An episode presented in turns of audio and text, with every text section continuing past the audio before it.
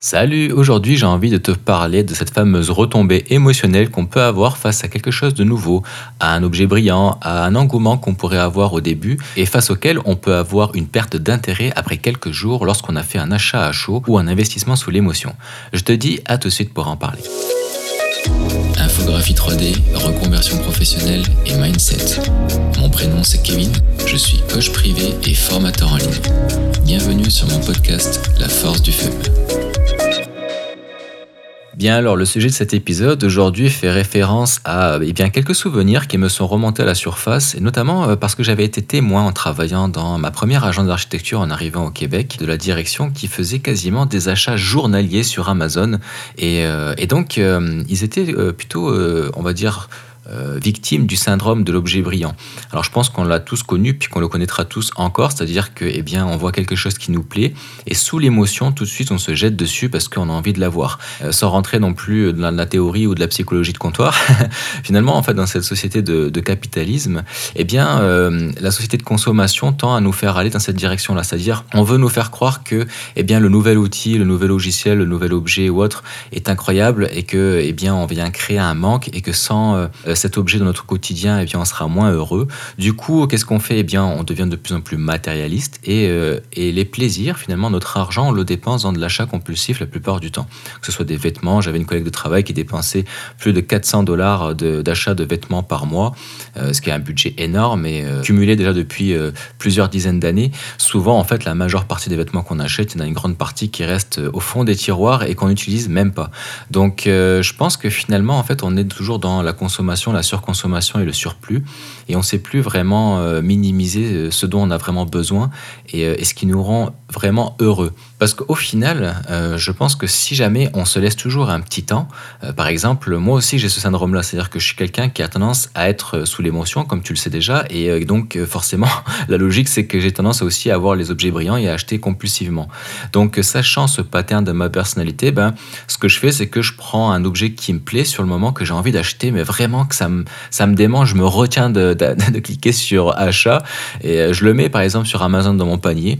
Puis je me laisse passer quelques jours, je continue à prospecter. Du coup, ça me permet d'avoir plus de recul, de mieux me renseigner sur les objets, euh, de faire les pour, les comptes, de regarder les reviews, les tutoriels sur Internet de gens qui font des comparaisons, qui font des unboxings. Du coup, ça me permet de faire des comparatifs techniques, de bien regarder les fiches et, euh, et d'être encore plus sûr de mon achat. Et à un moment donné, eh bien, je me rends compte que finalement, euh, ce n'est pas quelque chose dont j'ai réellement besoin. Euh, oui, l'objet me plaît toujours, oui, j'ai toujours envie de l'acheter, oui, il va m'être utile, mais est-ce que ça va être quelque chose que je vais utiliser dans mon quotidien? Par exemple, je vais te donner un truc tout con. J'ai acheté un iPad Pro en 2018, euh, d'ailleurs qui m'a coûté le double du prix de l'iPad qui aurait dû coûter si je l'avais acheté comptant directement chez Apple, euh, parce que j'étais passé par un organisme euh, à crédit et euh, en fait ils m'ont volé entre guillemets et ils m'ont fait payer le double. alors je veux bien qu'il y ait des intérêts, mais pas à ce point-là, et ils n'ont jamais voulu en fait donner suite à mes relances et à, mes mises en demeure entre guillemets, puisque de toute façon ils savaient bien que pour une petite petite somme comme celle-ci, j'allais pas me payer un avocat ou passer sur des procédures Donc cet organisme-là qui a tendance du coup à faire ça avec un grand nombre d'utilisateurs euh, a euh, du coup ponctionné euh, quasiment le, double de la valeur de l'objet. Donc déjà, d'une part, ça a été extrêmement peu rentable pour moi, et ensuite je m'étais acheté cette iPad Pro parce que je recherchais une tablette graphique à l'époque. Et en fait, si tu veux, la tablette graphique, bah, c'est une tablette sur laquelle tu peux dessiner avec un stylet, et en fonction eh bien, des diverses tablettes, moi comme j'avais été en études d'infographie, puis que j'avais des études de dessin, j'avais pu tester en fait les protagonistes principaux et phares du marché, qui étaient Wacom, et donc je voulais m'acheter une Cintiq de chez Wacom et me prendre un grand modèle pour avoir euh, euh, moins de fatigue oculaire et euh, pouvoir profiter en fait de la précision des Wacom. Puis finalement, je m'étais tourné vers Huillon en fait qui était entre guillemets une alternative un peu plus cheap, mais qui me satisfaisait pleinement parce que moi ce que je voulais c'était que ma tablette euh, soit tactile, c'est-à-dire que je puisse dessiner avec mon stylet directement sur le pavé numérique, mais qu'en plus le pavé euh, soit un écran. Parce qu'au début j'avais acheté une Cintiq euh, de chez Wacom d'un format en fait feuille standard, et puis je j'arrivais pas avec le fait de devoir regarder l'écran pour dessiner. Je suis habitué, en fait j'ai un très bon niveau en dessin quand je regarde ma feuille de papier, puis quand je retrouve un petit peu la dextérité du papier, parce que la façon dont j'ai le crayon, la façon dont je joue avec les pressions, quand je joue aussi avec les gras du crayon, en prendre des plus secs, des plus gras, etc., eh bien, ça vient faire ma particularité puis mon niveau. eh bien je perdais tout en fait ma faculté puis mon mojo lorsque je dessinais sur une tablette avec une reproduction en temps réel sur l'écran et non directement sur le pavé. Donc j'ai investi dans une Huillon, mais le problème de la Huillon, c'est qu'il y avait une faible latence. Et donc je retrouvais progressivement un peu mon niveau en dessin, mais je n'aimais toujours pas le feeling. Euh, je trouvais que c'était lisse, il n'y avait pas de, de paper adhésif pour reproduire un petit peu la texture du papier, comme c'est le cas avec l'iPad et tout. Donc euh, il y avait un manque de précision, ce qu'on qu'on appelle un parallaxe, c'est-à-dire entre l'épaisseur de la vitre et puis euh, la précision en fait des DPI entre le, le, viseur, le pointeur du stylet, puis ta vitesse de déplacement en temps réel avec ta main. Il y avait un léger décalage, puis ça me perturbait beaucoup. Donc je m'étais renseigné, j'avais regardé pour la, la euh, à écran tactile. Et puis finalement, lors des reviews, eh bien, tout le monde parlait de euh, l'iPad Pro. Alors moi, j'étais contre Apple, j'étais contre euh, tout ce qui était en rapport avec Apple parce que je trouvais qu'on était un petit peu enfermé et pris en otage chez eux, qui se l'a touché au niveau des prix, surtout au niveau des, des gigas. Puis je trouvais ça pas normal qu'avec des produits aussi haut de gamme et aussi chers, on soit obligé en fait de devoir racheter des périphériques parce qu'ils ont retiré des ports euh, jack pour mettre les écouteurs, etc. Alors une chance, nous au Canada, ils ont imposé Apple à réattribuer en fait sur euh, euh, leurs iPads et puis tous leurs composants informatiques de réintégrer eh bien les ports jack pour brancher les écouteurs. C'est un pays qui est très porté sur l'écologie et puis la protection des consommateurs et d'un point de vue écologique justement, ça a évité de, de devoir inciter les gens à jeter leur paire d'écouteurs ou racheter des choses qu'ils allaient rejeter dans la nature des choses comme ça. Donc euh, c'est euh, c'est bien parce que du coup ça va forcer Apple pour la vente des produits au Canada et eh bien d'intégrer les prises jack sur euh, leur prochain iPad. Alors est-ce qu'ils vont l'intégrer du coup pour les modèles qu'ils vont mettre à la vente dans le monde ou alors ils vont juste faire des apartés pour le Canada? Ça je sais pas. Donc voilà pour la petite parenthèse. Et eh ben malgré cela, et eh bien malgré que je n'aime pas Apple et leur politique, ça reste que leur écran, notamment des iPads, sont d'incroyables tablettes tactiles. Ce sont les meilleurs. Bien au-delà en fait des tablettes Cintiq de chez Wacom qui étaient la référence en dessin numérique puisque j'ai eu l'occasion de toutes les tester. D'un point de vue de la précision, de l'inclinaison, du parallaxe, etc., j'ai vraiment réussi à retrouver mon niveau en dessin en achetant justement un film adhésif qui reproduit la texture du papier euh, grâce au stylet. D'ailleurs, le stylet, c'est le seul stylet qui ressemble à un crayon, donc euh, la plupart des tablettes Wacom, ce sont des gros stylets. Donc euh, on n'a plus le même feeling qu'avec un crayon à papier. Quoi qu'il en soit, eh bien je me suis acheté cet iPad Pro euh, très cher et euh, je m'étais dit bah, j'allais créer un jeu de société puis j'allais faire des illustrations, chose que je n'ai pas abandonnée. Mais pour moi, c'était devenu comme un objet brillant et ah, il me faut absolument ce produit-là, c'est fou, etc. Puis finalement, tu sais quoi, je m'en sers quasiment plus. Maintenant, je m'en sers uniquement pour regarder mes formations de coaching avec mon coach et, et de temps en temps pour, euh, pour dessiner à la main en fait et m'en servir comme tablette graphique.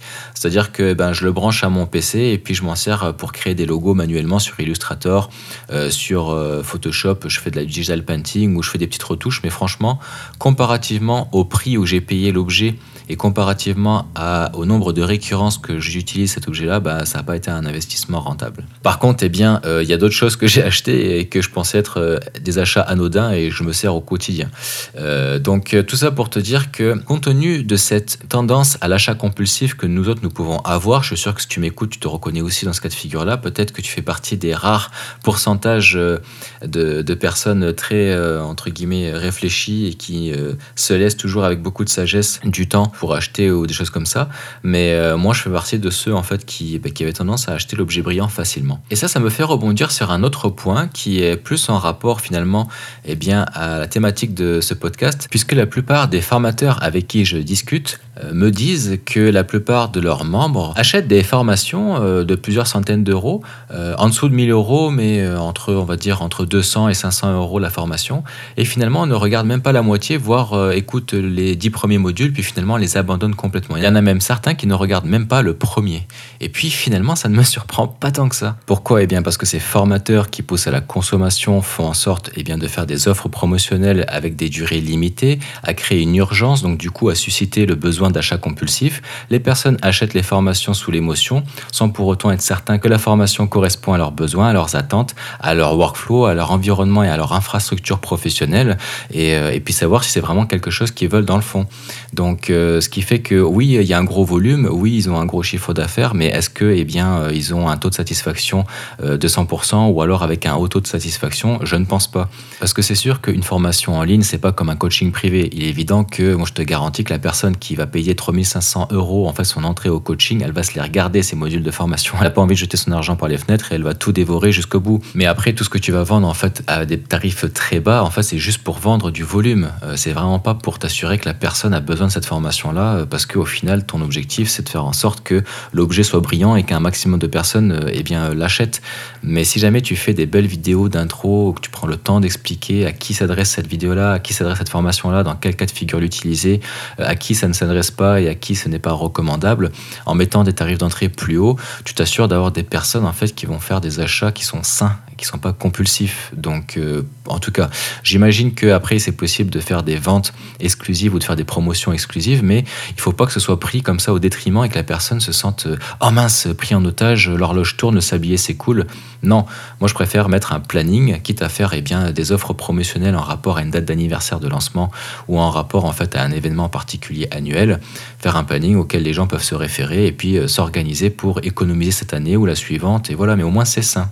Et puis le fait de ne pas faire des tarifs trop bas, eh ben, ça implique aussi un service haut de gamme, des modules vidéo plus qualitatifs, et aussi eh bien, que la personne va pouvoir faire un achat de façon plus réfléchie et, voir ça comme un investissement plutôt que comme un achat compulsif. Si finalement c'est un gage de qualité et de garantie en soi aussi, puisque la personne qui va investir plus cher va vouloir aller jusqu'au bout de sa formation et donc du coup va s'imprégner en fait de chacun des modules euh, à la lettre pratiquement, tandis qu'une personne qui va payer la chose de façon cheap, elle va pas y voir la valeur intégrée dedans, elle va regarder voire écouter les épisodes en accéléré, en biais, euh, ou alors euh, elle va euh, se reperdre après sur divers forums, sur divers tutoriels en complément, pour au final pas finir sa formation. Donc tu te retrouves avec des personnes insatisfaites en bout de ligne. donc c'est pour avoir des demandes de remboursement beaucoup plus conséquentes, et ou alors d'avoir des avis négatifs ou des choses comme ça, c'est beaucoup plus difficile de contenter une personne qui a l'habitude de dépenser. Ça va pas être du tout le même mindset et le même persona. Donc ça me fait rebondir sur ce point-là qui est, par exemple, moi pour mes coachings, eh ben, j'avais fait la promesse, et je continuerai à faire ça de point de vue de mon éthique professionnelle et aussi pour que ce soit sain, de pas pousser les gens à la consommation. Quand je fais un meeting, au début, c'est pour euh, comprendre les besoins de la personne, puis ensuite, je propose une page de vente, ce qui permet à la personne eh bien, de regarder les modules, de regarder ce que je propose, et puis de retomber. Parce que souvent, en fait, sous l'émotion, il y a un contact qui se passe bien, tu sais, moi, je suis quand même sociable, et puis euh, j'aime bien écouter les personnes, voir ce qui est le mieux pour elles, donc euh, vraiment m'intéresser aux problèmes de chacun et chacune. puis des fois, on rigole tu vois, j'ai pas mal d'humour, même s'il est à chier. et, euh, et, donc, euh, ça fait que sous l'émotion, sous la sympathie, ben, euh, sur le moment présent, on est capable d'acheter. Puis souvent, les, achats, les appels de closing, ce qu'on appelle, ben, c'est ça en fait. C'est-à-dire que le but, c'est de te faire acheter, de pas te faire partir avant la fin eh bien, du, de l'appel, en fait, et eh bien, sans te faire acheter. Et moi, ben non, je veux pas rentrer dans ce cas de figure-là. Et après, je te laisse de la réflexion pour que tu en parles avec ton compagnon, ta compagne ou ta famille, peu importe. Ou si tu célibataire, ben, sois sûr de ton choix. Euh, parce que je veux pas que sous l'émotion tu achètes compulsivement puis qu'après tu le regrettes. Euh, donc même si moi je prends toujours un temps pour créer une page de vente qui est personnalisée en fonction de la personne avec qui j'ai un meeting, et eh bien si la personne après décide de pas y aller, bah, tant pis j'ai perdu ce montant libre, mais je préfère que ce soit ça euh, et que la personne qui sollicite mes services eh ben, soit vraiment déterminée, soit vraiment sûre que eh bien c'est ça qu'elle veut. Bien ça je trouve que à l'heure d'aujourd'hui l'achat à l'urgence c'est quelque chose qui fonctionne beaucoup. Même mon coach il me dit il n'y a pas plus efficace que ça, c'est écoute des d'autres formateurs comme Antoine BM ou des choses comme ça ces mecs-là, ils vont te pousser à la consommation forcément parce qu'ils ont fait des tests et puis ils se sont rendus compte que euh, c'était l'achat en urgence avec euh, des deadlines courtes, avec des, campagnes promotionnelles qui fonctionnaient. Puis je ne critique pas ces personnes-là. En fait, chacun a sa personnalité, puis chacun en fait euh, a sa propre expérience et sa propre vision. Moi-même, j'achète encore des, formations auprès de ce formateur et d'autres. Et souvent, eh bien, c'est parce qu'il y a des campagnes promotionnelles ou autres, mais ça fait que ça fait de l'achat compulsif et qui est de l'achat toxique. Et ça, c'est pas quelque chose que je veux faire. Donc mes prix, si jamais ils sont à réduction, je vais faire des offres de lancement. Moi, ça, c'est quand je vais lancer un produit, forcément. Et eh bien, je vais dire, par exemple, si jamais pour crédibiliser mon offre, tu me fais des témoignages vidéo, tu me fais des témoignages sur Google ou autre, euh, eh bien, euh, dans cette optique-là, on fait un échange gagnant-gagnant et puis je te rembourse 30% de ton investissement, par exemple, ou des choses comme ça. Mais quoi qu'il en soit, je ne vais pas te dire, attention, euh, formation à 30% pour une durée de une semaine, comme ça, non-name dans l'année. Et si je le fais, en fait, ça sera sur un planning qui sera défini à l'avance, c'est-à-dire que je vais mettre à disposition sur mon site internet des phases de date qui sont en lien soit avec la date d'anniversaire du lancement de la formation, soit avec Noël, soit avec par exemple le Black Friday, la seule on va dire exception commerciale, mais ça va être défini. Tu sauras que chaque année, de telle date à telle date, il va y avoir une réduction de tant de pourcents et, euh, et puis en fait, il n'y aura pas de il y aura pas de vice. Et pareil pour mes campagnes emailing, à chaque fois, eh bien, j'explique lors de mon premier mail que je m'engage à pas faire eh bien, du spam commercial euh, requin, là, à vouloir forcer à la consommation. Euh, et donc ça, ça implique que pour 9 mails de valeur, c'est-à-dire pour 9 mails que je t'envoie, euh, au minimum, eh bien, ça peut être plus que 9 mails de valeur, bien entendu, je te vendrai un produit, puis ça sera marqué dans l'objet du mail, quoi. Ça sera marqué à la vente, tu vois.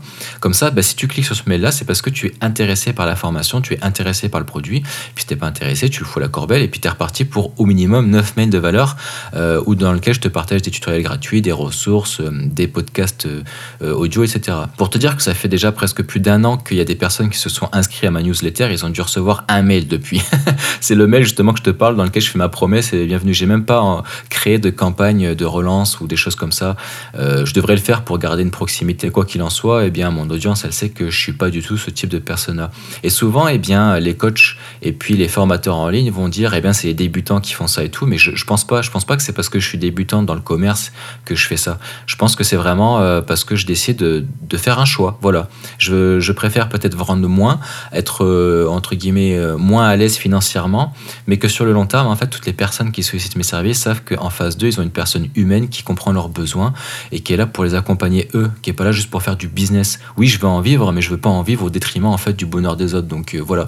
Donc après, bah, c'est tout. Je fais un choix. On verra si ça marche. Si ça marche pas, je coulerai. Bah, tant pis. Mais au moins, je serai en adéquation avec mes valeurs. Donc voilà, c'était important pour moi de te parler en fait de l'objet brillant, euh, de se laisser un temps, de pas réagir sous l'émotion et de faire attention à, euh, à être certain que eh bien euh, l'achat ou l'investissement ou la formation qu'on veut prendre ce soit bien celle dont on a besoin et qui fera notre bonheur. Je te remercie pour ton écoute jusqu'ici. Si tu es d'accord avec ça, ben écoute, n'hésite pas à me laisser des étoiles pour m'aider à gagner en visibilité et puis à me motiver. Et puis je te dis à la prochaine pour l'épisode suivant. Salut